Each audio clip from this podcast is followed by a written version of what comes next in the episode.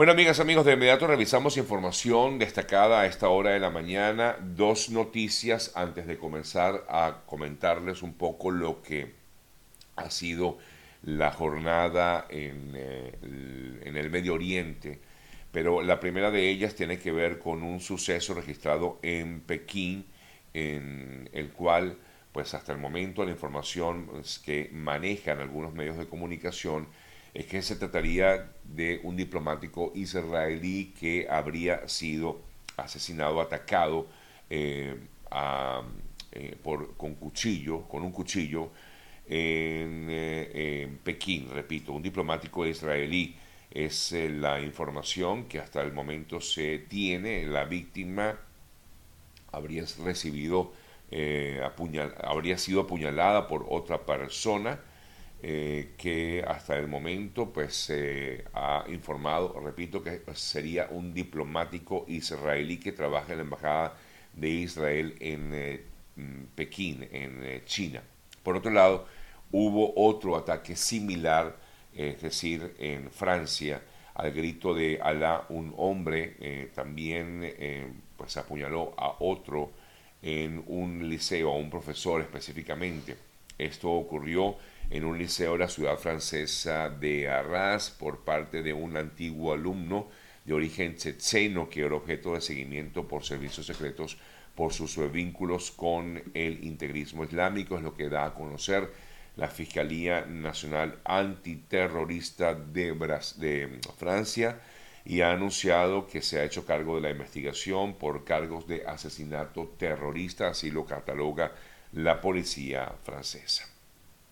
Ahora, volviendo pues al tema que nos toca relacionado con lo que ha sido la jornada del día de ayer en la, entre Gaza y, e Israel, pues la información o digamos una de las noticias más destacadas sin duda alguna es el hecho de que el eh, día de ayer el primer ministro Benjamin Netanyahu afirmó eh, que tenía o hacía una denuncia formal, oficial, de lo que habría sido la decapitación de algunos niños, eh, así como también el eh, haberlos calcinado en aquel terrible ataque registrado en Israel, en un kibbutz en Israel por parte del grupo Hamas, así lo denunció el gobierno israelí Incluso a través de sus redes sociales, el primer ministro Benjamin Netanyahu mostró unas terribles fotografías, pero básicamente para evidenciar o para demostrar que hay evidencias de lo ocurrido. Eh, esto básicamente, amigas, amigos, para destacar que no fue eh, una información falsa, eh, porque también se ha rodado de que en teoría supuestamente hubo una, o se trataría de una fake news. No obstante, el primer ministro Benjamin Netanyahu, eh, de hecho, le mostró al mm, secretario de Estado norteamericano estas fotografías y tanto el eh, secretario de Estado como el primer ministro han calificado este ataque de lo que ocurrió justamente el pasado sábado en este kibbutz como un horripilante y monstruoso ataque a niños, básicamente. La denuncia ha sido elevada formalmente, de forma oficial, ante los organismos internacionales. Em, fotografías de verdad muy, muy lamentables, muy tristes que uno pues, a veces le toca, le toca ver. Mientras tanto, el presidente de la autoridad palestina, Mahmoud Abbas, dijo que repudia la matanza de civiles en ambos lados del conflicto. Recuerden que la Autoridad Nacional Palestina no tiene nada que ver con el grupo Hamas y han eh, rechazado, por supuesto, el asesinato de civiles en ambos lados, así como también han rechazado, dice Mahmoud Abbas, la mutilación de cuerpos, esto en torno a lo que comentaba hace unos eh, minutos en lo que ocurrió en este kibbutz. Por otro lado, el eh, gobierno de Israel también pues asegura que continúa en su avanzada, ha solicitado la evacuación de aquellos conciudadanos, eh, inclusive también le ha eh, pedido a civiles que se encuentran al norte de Palestina abandonar la zona de la franja de Gaza básicamente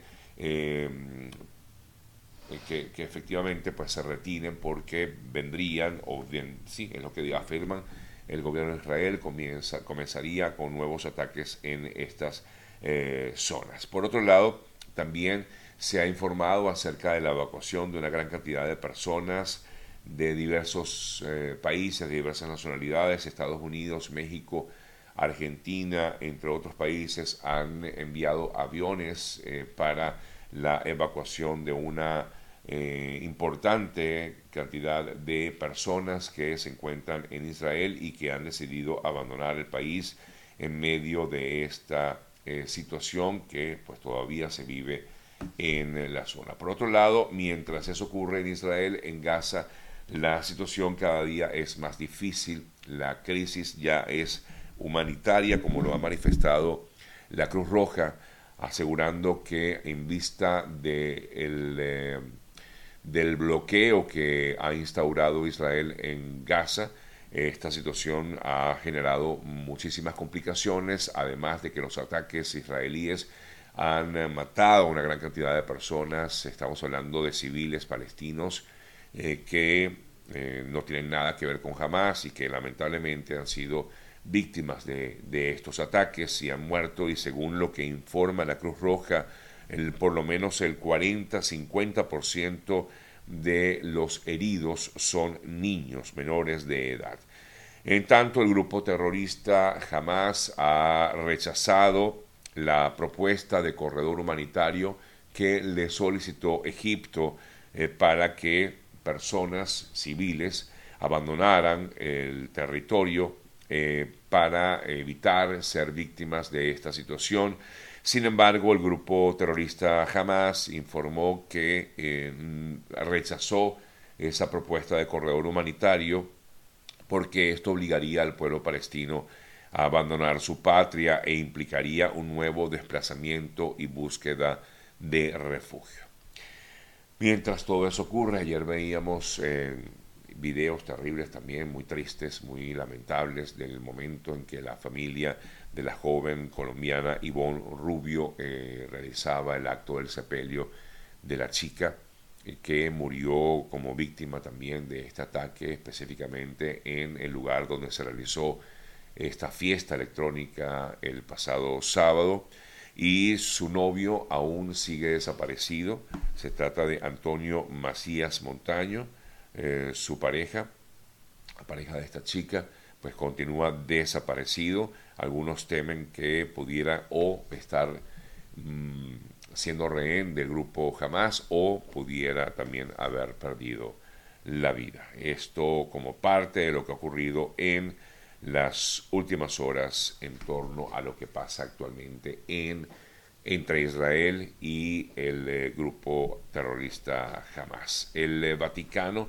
ha tachado de inhumano el ataque de Hamas y ha pedido igualmente a Israel no bombardear civiles. Incluso también ha hablado el presidente ruso, el presidente ruso Vladimir Putin, en medio de los bombardeos eh, diarios a civiles que se viven en Ucrania, Putin ha pedido también a Israel que no ataque áreas pobladas en Gaza, fue un comentario que hizo el jefe del Kremlin. Bien, amigas y amigos, no es fácil tener que comentar estas noticias, pero es lo que es noticia a esta hora de la mañana, poco para,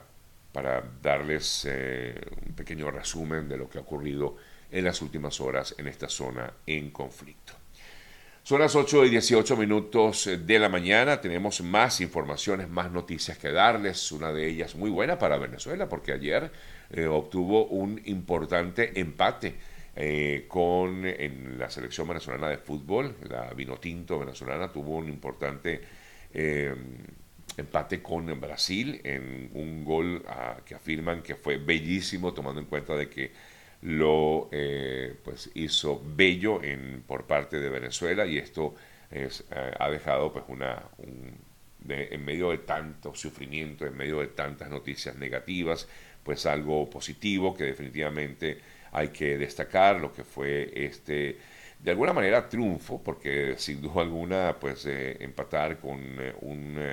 campeón como lo es Brasil, pues representa muchísimo eh, para Venezuela y es un punto importante en lo que es la eliminatoria eh, del Mundial de Fútbol del año 2026. Un poco para comentarles lo ocurrido, el delantero Eduardo Bello afirmó este jueves que la chilena que marcó el empate a, contra Brasil eh, es el, gol soñado que van a recordar varias generaciones de su familia, manifestó este joven Eduardo Bello, eh, entrar en Brasil con el estadio lleno ante una pentacampeona del mundo y poder marcarle un gol como este. Y para un resultado importante es algo que va a ser recordado siempre por mis hijos y por los hijos de mis hijos, dijo el joven Eduard Bello en medio de lo que fue la emoción de este gol que, repito, le da un punto a Venezuela en estas eliminatorias que se realizan de la Conmebol em, con miras a lo que será el, eh,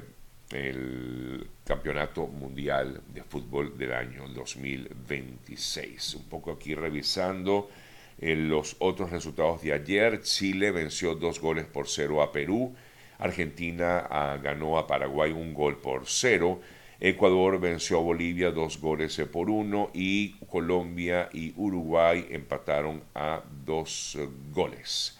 Esos fueron los resultados del día de ayer.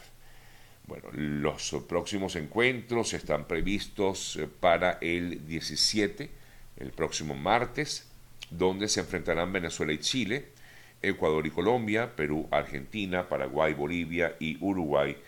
Brasil. Serán los próximos encuentros que se realizarán el 17 de octubre y luego ya vendrán los que se escenificarán el 16 de noviembre. Eh, y así pues van estos eh, encuentros eh, con miras a la Copa Mundial de Fútbol 2026. Hasta el momento, en la tabla clasificatoria. El primer lugar lo tiene hasta el momento Argentina, que ha ganado los tres encuentros. En el segundo estaría Brasil, en tercero Colombia, cuarto Uruguay, quinto Chile, sexto Venezuela, séptimo Ecuador, octavo Paraguay, noveno Perú y en el décimo lugar Bolivia. Revisamos otras importantes informaciones también destacadas en las últimas horas. Me vengo aquí a Estados Unidos. El senador demócrata estadounidense Bob Menéndez fue acusado por la Fiscalía de varios delitos de corrupción a favor del gobierno egipcio, eh, imputado así por un jurado de un cargo adicional por presuntamente actuar como un agente extranjero para Egipto. entre otras acciones, Menéndez, supuestamente, según lo que informa eh, la Fiscalía, eh, suministró información sensible del gobierno estadounidense y dio otros pasos que habrían ayudado en secreto al gobierno de Egipto. Me voy a Venezuela. El partido Primero Justicia anunció a través de un comunicado que no presentará a otro candidato ni respaldará a ningún otro aspirante en las primarias de la oposición luego de la renuncia de Enrique Capriles Radonsky. Por ahí se había informado que en teoría hoy habría otra renuncia de otro candidato, sin embargo, eh, aunque haga esa renuncia hoy, eh, no afectaría en lo más mínimo porque, es decir, cualquier resultado de las primarias, porque aunque respalde a otro candidato, esos votos, según lo que manifestaba la, la Convención de Primarias, no irían hacia el candidato que respaldara ese otro candidato. Me explico, ¿no? Un poco eh, explicándoles allí lo que ocurriría, de hecho, si eh, llega a presentarse una nueva renuncia de un candidato que se ha especulado en las últimas horas, ¿no? que en teoría renunciaría un nuevo u otro candidato a las primarias. Hablando de las primarias, bueno, como ustedes saben, el 22 de octubre se va a realizar este proceso en, varios países del mundo, pero en Argentina, y esto fue una decisión tomada ayer por la justicia de ese país, la justicia electoral, dijo que no autorizó que se realice la primaria de la oposición venezolana en eh, Argentina, ya que para ese día, como ustedes deben saber, eh, también se va a realizar el proceso electoral de Argentina, las elecciones presidenciales de Argentina. Y es la razón pues por la cual no se permitió el, eh, la realización de estas primarias en esta nación suramericana. Según eh, se explica, el artículo 71 del Código Electoral argentino establece que el día de las elecciones no permiten ningún tipo de espectáculo popular al aire libre o en recintos cerrados y esto se puede entender como algo así, ¿no? como un espectáculo al aire libre y es por, la, por ello eh, que no se va a poder realizar este proceso de primarias en mm, Argentina, el proceso de primarias de eh, la oposición en Argentina.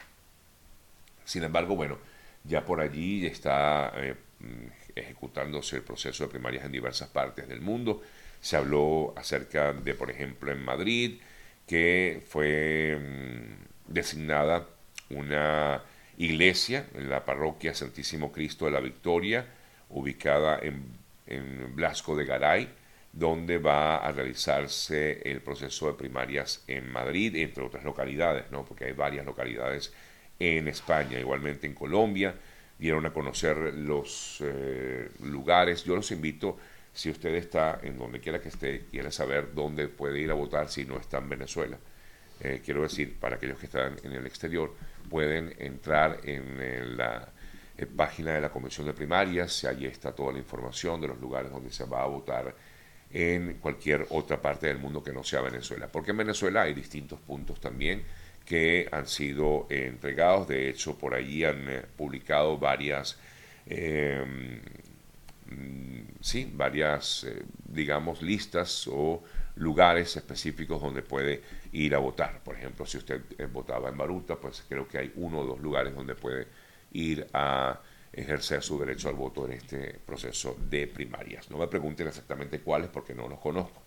No sé exactamente cuáles son, pero sería bueno pues que entraran hasta eh, o busquen pues e, esa información. Eh, hay diversas maneras de, lograr eh, obtener esa información porque sé que ha habido algunos problemas incluso para poder tener acceso a esa información. Es decir, que usted no sepa dónde pues inscribirse. Yo ayer, por cierto, en mis historias publiqué una, un video que me enviaron personas que están relacionadas con el tema y que han publicado en una cuenta de Telegram, eh, pues digamos el, el, link donde pueden ustedes solicitar esa información. Los invito a que visiten mi historia de Instagram porque no me hace el link exacto, ¿no? Pero por allí pueden tener esa información.